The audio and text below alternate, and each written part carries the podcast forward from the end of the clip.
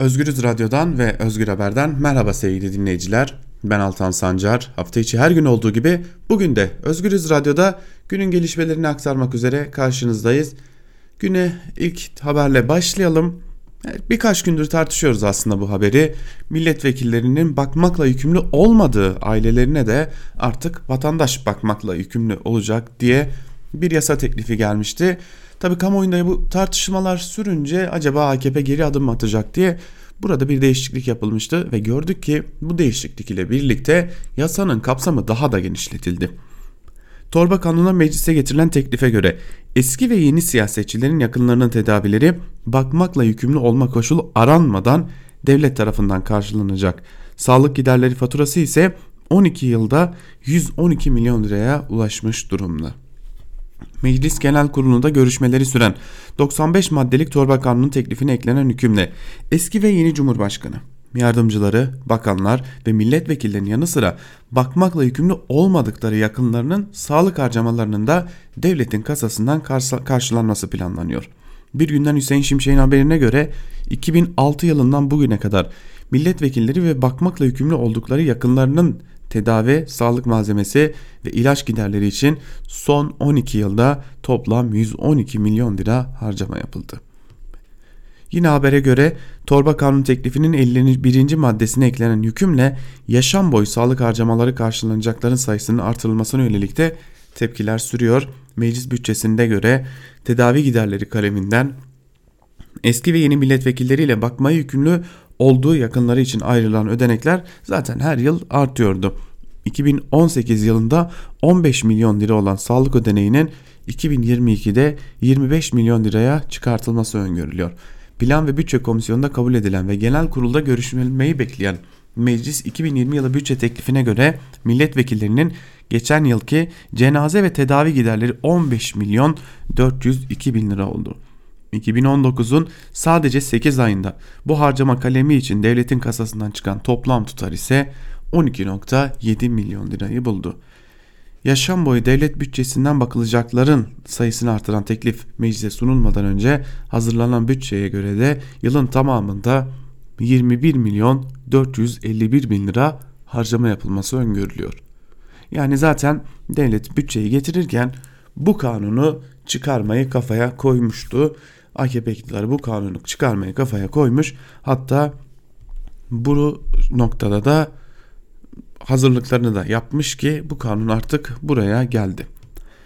Şimdi e, sabah saatlerinde Ankara Kulisi programında sizlere aktardık. Ankara Kulisi'nde neler oluyor, neler bitiyor sorusunu sorduk ve AKP'nin muhalefet içerisinde yaşanan son durumdan aslında biraz daha mutlu olduğunu belirttik.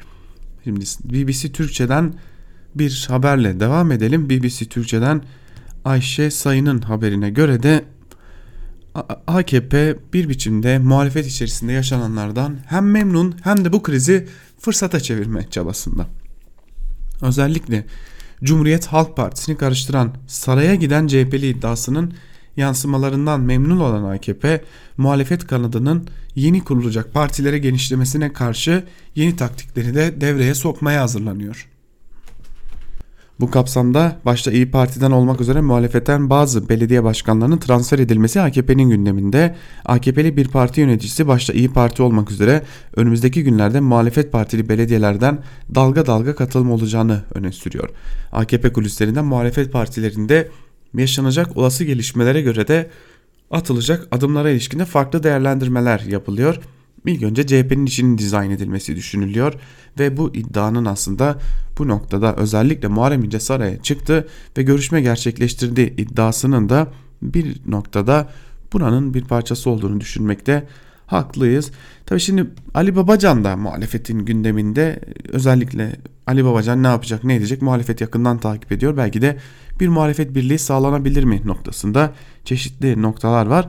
Tabi bunun öte yanında AKP'nin de gündeminde Ali Babacan ilk olarak Habertürk'te çizdiği profil pek de AKP'yi korkutmamış gibi görünüyor.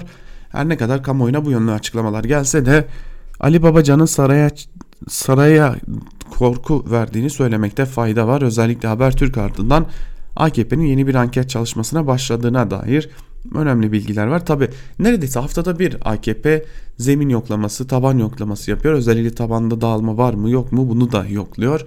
Tabi bunları yaparken de muhalefeti nasıl dağıtabiliriz noktasında özel bir çaba harcıyor. Bir yandan HDP'nin de Millet İttifakı'na dahil olduğu söylemleriyle İyi Parti tabanında huzursuzluk yaratmaya çalışıyor. Bir yanda CHP içerisindeki çeşitli hamleler yaparak CHP'yi acaba bölebilir miyiz çabasında. Diğer yandan HDP üzerinde büyük bir abluka oluşturulmuş durumda. Ali Babacan'a yönelik herhangi bir hamle yok ancak Ahmet Davutoğlu'nun çeşitli bir biçimde ablukaya alındığını söyleyebiliriz. İşte şehir üniversitesinde olduğu gibi ya da ofisinin mühürlenmesi gibi noktalarda Ahmet Davutoğlu'nun da çeşitli uyarılar aldığını söyleyebiliriz. Yani AKP muhalefetten kendi içerisinden çıkacak muhalefete karşı da hazırlık yapmaya devam ediyor. Geçelim bir diğer habere.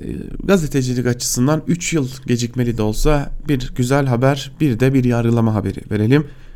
Önce güzel haberi paylaşalım sizlerle. İstinaf Mahkemesi tutuklu gazeteci İdris Sayılgan'ın tahliyesine karar verdi. Kararın ardından Sayılgan tam 1137 gündür tutuldu cezaevinden sonunda tahliye edildi. 26 Ekim 2016'dan beri tutuklu bulunan kanun hükmünde kararname ile kapatılan Dicle Haber Ajansı muhabiri İdris Sayılan'a yargılandığı davanın Ocak ayında yapılan karar duruşmasında örgüt üyeliği ve örgüt propagandası yapmak suçlamasıyla 8 yıl 3 ay hapis cezası verilmişti.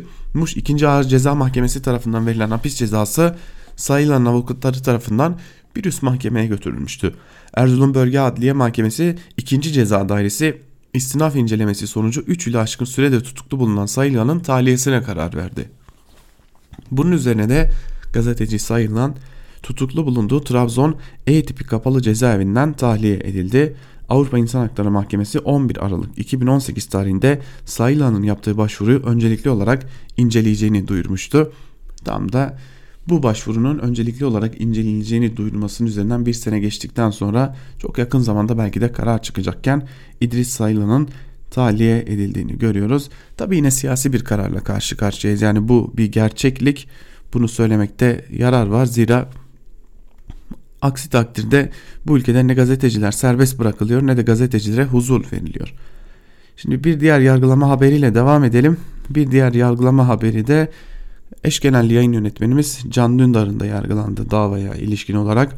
Gazeteci Can Dündar Özgür Gündem gazetesinde nöbetçi genel yayın yönetmenliği kampanyasına katılımı nedeniyle örgütlerin yöntemlerini meşru gösteren ya da öven açıklamaları yayınlamak iddiasıyla yargılandığı davanın 11. duruşması İstanbul 22. Ağır Ceza Mahkemesi'nde görüldü.